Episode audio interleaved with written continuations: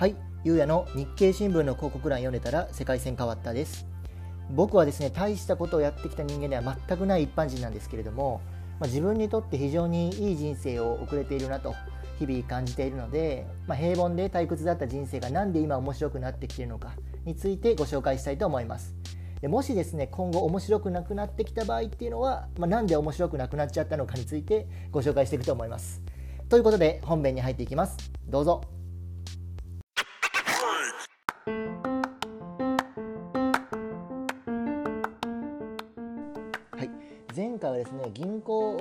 なところなの？っていうのを少しいいところ悪いところを交えながらお話をさせていただきました。でちょっと話を戻しまして私が銀行を辞めますって支店長にお話ししたのと同時にどうやって、えー、バングラデシュのグラミン銀行の英語インターンシップに参加できるようになったのかっていうところのちょっと始まりの部分をお話ししたいなと思います。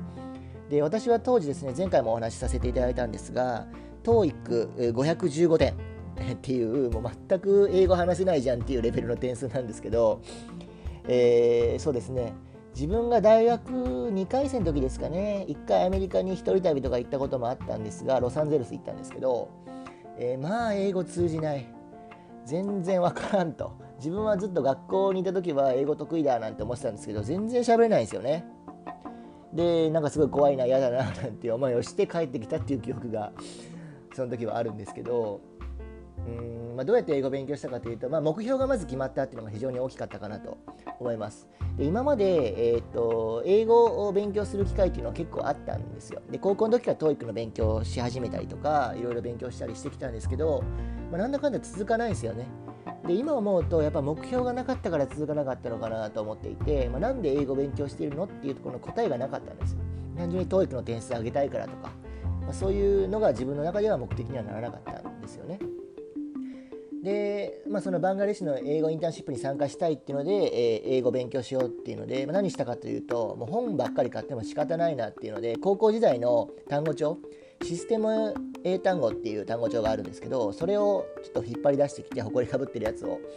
で、まあ、その本を拭いてほこり取るとこから始めたんですけど、えーまあ、システム英単語の勉強を始めました。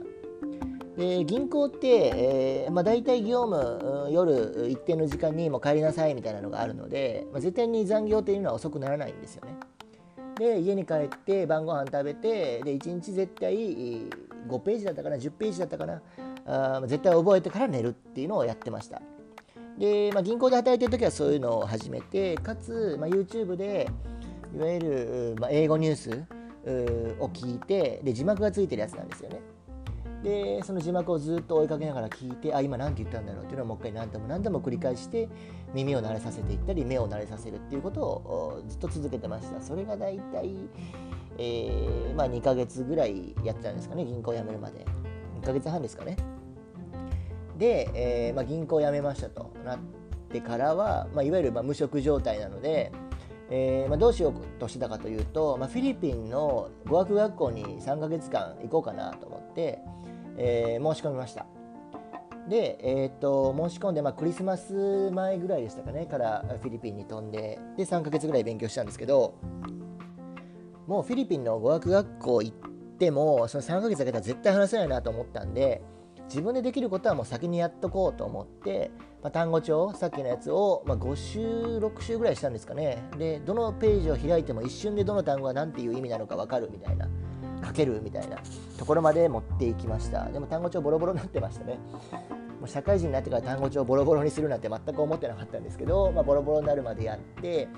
で、まあ、高校時代の文法書「ネクステージ」っていう本があったんですけど、まあ、それもひたすらやってボロボロになるまでやりました。でそれに加えてですねえフィリピンに行く前までの3ヶ月は DMM 英会話って言って、まあ、オンラインで1回25分ぐらいだったかな？をなんか英会話をしてくれるみたいなサービスがあっていわゆる世界中にいる英語を教えられる人が、まあ、日本人に対して英語を教えるみたいなのがあったんですよ。でそれを1日25分かける3回毎日、えー、やってましたね退職してから、えーまあ、フィリピンに行くまで。でそんなこんなで、まあ、基本的には英単語とかっていうのは覚えていたし、えーまあ、書けると。いうような状態になってました。ただ文法っていうのはなかなか弱かったのとリスニングとスピーキングっていうのはすごい弱かったですね。で実際にフィリピンに飛んで、えー、もう空港の人とまず最初に話をするじゃないですか。であ自分結構いけるなと思ったんですよね。で何て言うんでしょう。英単語とか分かるし文法もゆっくり考えれば、まあ、話ができるわけですよ。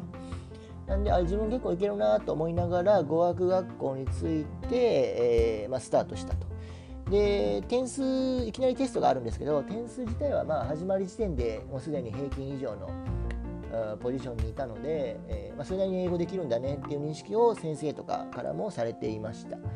でそこで3ヶ月間、うん、過ごしまして、まあ、まあまあの成績で卒業しましたねでフィリピンって、まあ、英語を単純にずっと学校の中に行って勉強するだけじゃなくて、まあ、先生とかといろいろ街に繰り出しながら遊びつつ、まあ、英語を身につけようみたいなところがあったので、まあ、実際辞書に載ってない単語が出てきたりとか変なスラングがあったりとかあっていうのも結構ありましたね。そういうのがあったので逆に良かったのかなっていうふうに思います。で今になって思うことなんですけどフィリピンの英語ってめちゃめちゃアクセント強いんですよ。ですごいゆっくりなんですよね。で、えー、っとそういうのを考えるとあまあ確かに当時そんなゆっくりな英語を学ぶことができてよかったなっていうふうには思ってます。で、まあ、語学学校で、え、勉強した後オーストラリアにワーキングホリデーに行ったんですね。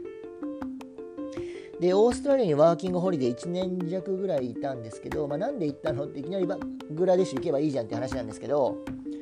思ったのがいやこのフィリピンの語学学校にいても、まあ、簡単な会話とか生活で使うような日常会話はできるけど実際そのインターンシップってビジネス的なところに参加して分かんのかなと思って絶対分かんないだろうなと思ってたんでフィリピンの語学学校行く前からすでにワーキングホリデーに行く予定をしてアレンジをしてました。でですね、まあ、それなりの成績でフィリピンを出発してでオーストラリアのパースっていう西側の町に着いたんですね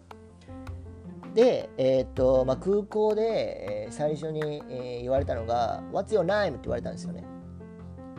ナイムって何すかっていう話になるじゃないですか。あなたのナイムは何ですか？みたいな感じでもう完全に一言目からカッチンコチン固まっちゃったんですよね。あれ、英語勉強してたのに全然わかんねえじゃんと思って、I don't have name って、ナイムなんか持ってないよって言ってたら、はって実際にじゃあ書いてくれって言って書いてもらったら NAME なんですよね。いや、名前 いや、なるほどなというふうなところで出花をくじかれたオーストラリアデビューでした。というところで続きはまた次回お話をさせていただきます。ありがとうございます。